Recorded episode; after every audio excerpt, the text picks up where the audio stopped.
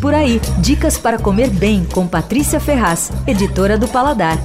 Vou falar de novo de um restaurante asiático. Dessa vez é um vietnamita, o Bia Roy. Juro que eu não tô com ideia fixa. É que tem aparecido vários restaurantes interessantes de culinária asiática em São Paulo, e isso é uma novidade boa. O Bia Roy é um deles. Não é exatamente um restaurante, é mais um pub, um Viet Pub, como eles se apresentam. Fica no centro, naquela área que a gente já tá começando a chamar de bairro Roeda, sabe? Pertinho do Hot Pork, da Casa do Porco e do Bar da Dona Onça. É um lugar bem pequeno, com um balcão e umas mesinhas, tudo simples, sem excesso, mas muito muito charmoso. Uma fachada de vidro, então tem luz natural. A comida é boa.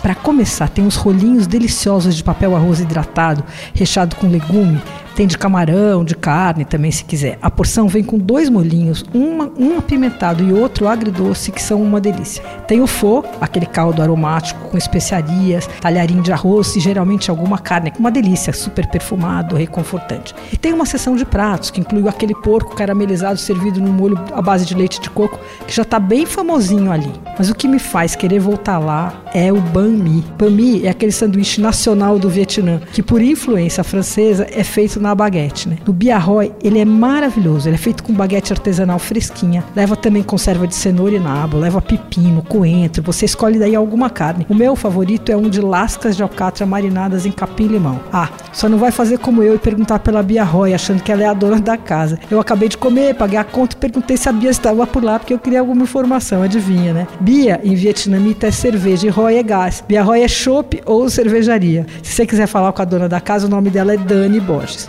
O Biarrói fica na rua Rego Freitas, 516, no bairro República. Você ouviu Por Aí.